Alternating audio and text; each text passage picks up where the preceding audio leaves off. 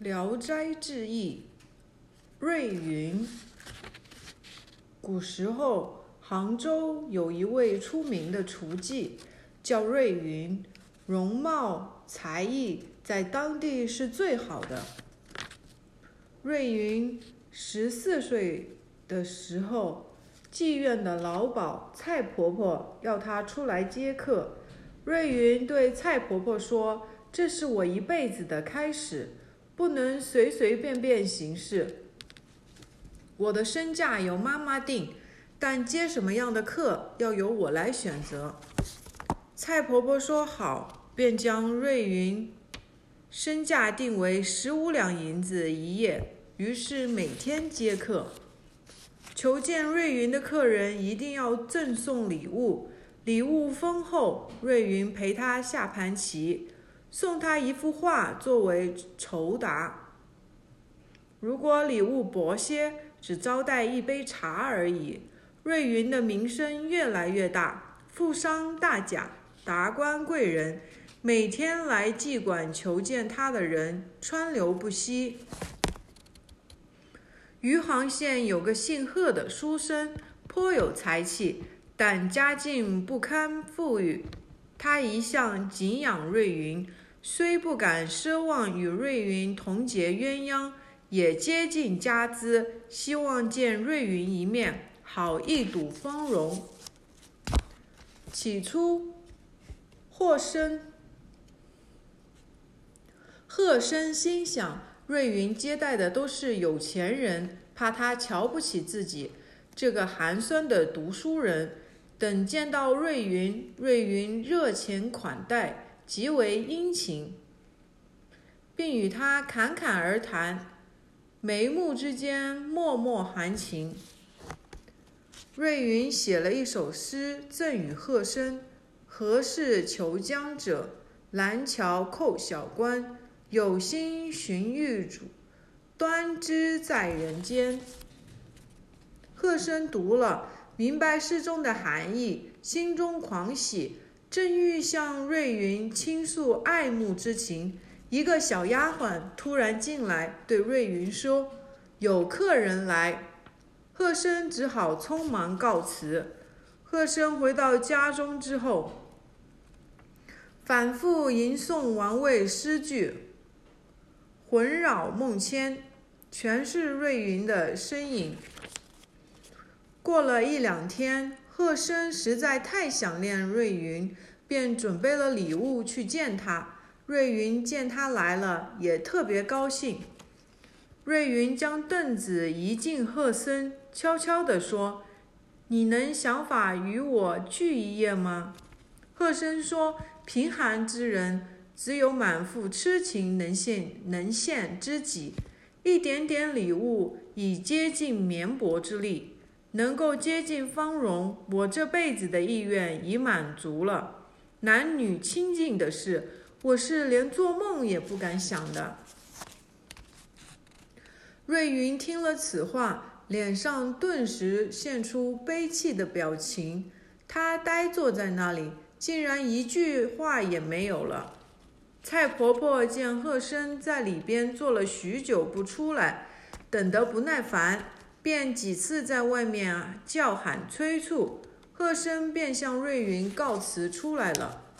贺生回到家里，心中闷闷不热，闷闷不乐，想要倾尽钱财以博取一夜欢乐，但又想到五更过后还是分别，那种情景怎么忍受得了？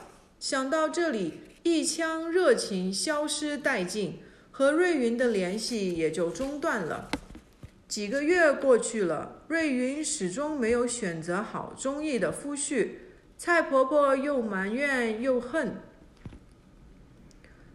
准备强迫她接客过夜，只是还没有说出来。一天，有位秀才前来送上厚礼，与瑞云坐着说了一会儿话，就站起身来。伸过一根手指，在瑞云的前额上轻轻按了一下，口中连说：“可惜，可惜。”说罢便飘然而去。瑞云将秀才送出门，回来时众姐妹看到她额头上有个指印，印色黑如墨，越洗越清楚。没有几天，瑞云脸上的黑斑越来越大，一年多后，连颧骨带鼻子全都黑了。客人见她这般模样，无不讥笑。门前车马也绝迹了。蔡婆婆斥责瑞云，命令她脱下华服和金银饰品，去干使女的粗活。瑞云的身体柔弱，哪能受得起这般苦累？渐渐变得面容憔悴，骨瘦如柴。贺生知道这一消息，特意前去看瑞云，见她成了蓬头垢面的丑婆子，在厨房里干活。瑞云抬眼看见贺生，连忙将脸转向墙壁，没有勇气看他。贺生深深的可怜她，便去同蔡婆婆商量。要把瑞云赎出去做他的妻子，蔡婆婆答应了。于是贺生卖掉了自家田产，又变卖衣物，凑钱替瑞云赎身。从此，瑞云离开了妓院。但是瑞云自行惭愧，进贺家门后不敢以主妇自居，只说甘愿做小妾，好等日后贺生再娶新妇。贺生安慰地说：“人一生所看重的，应当是知己。你名盛时，居然能看中我这个穷读书人，我怎么能因你容貌衰败而忘了你的厚情呢？也就没有再娶妻子了。”有人讥笑贺生，但贺生对瑞云倍加珍爱，两人感情愈加深厚。一年以后，贺生有事去苏州。有一位朋友家里遇见了一位姓何的秀才，和珅突然问贺生：“杭州有一名叫瑞云的名妓，你知道她的近况吗？”贺生告诉他说：“瑞云已经嫁人。”和珅又追问：“她的丈夫是什么样的人？”贺生回答说：“大概和我差不多。”和珅说。如果此人能像你，真可称得上是位好丈夫了。不知瑞云的身价多少？贺生说，只因为瑞云突然生了怪病，所以妓院才将她便宜卖了。不然的话，像我这样的人，怎么能在妓院中买得到佳丽呢？和珅又问：“那人果然跟你一样吗？”贺生见他问得奇怪，便反问。你问这话可有什么讲究？和珅笑着说：“实不相瞒，从前我曾有幸一睹瑞云的芳颜，很可惜她以绝色美貌而沦落花街柳巷，成为风尘女子，所以才略施小计，使她暂时掩去光艳，而保守玉朴，留待真正爱她的人替她洗去蒙尘。”显其玉容，贺生连忙问：“你既然能点黑斑，是否能将它洗掉呢？”和珅哈哈一笑说：“怎么不能？但必须是瑞云的丈夫真心实意求我才行。”贺生喜出望外，随即起身向和珅下拜，说：“瑞云的丈夫就是我呀！”和珅高兴地说。天下只有真正的才子才能这样多情，而不以美丑改变心智。请让我和你一起回去，好送还你一位佳丽。贺生协同和珅回家，到家后，贺生喊瑞云摆酒为和珅接风。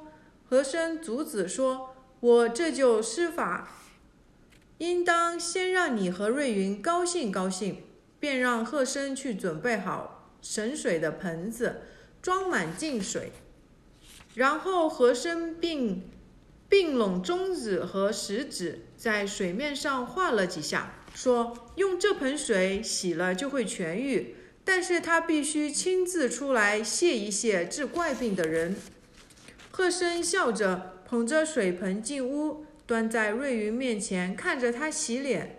只见瑞云洗过之后，黑色悄悄褪去，皮肤光洁如玉，艳如一只，一如当年，艳丽一如当年。当夫妻俩猛然从狂喜中醒悟，反身出房向和珅致谢，和珅已经是没了踪影，到处寻找不到，想来是位神仙吧。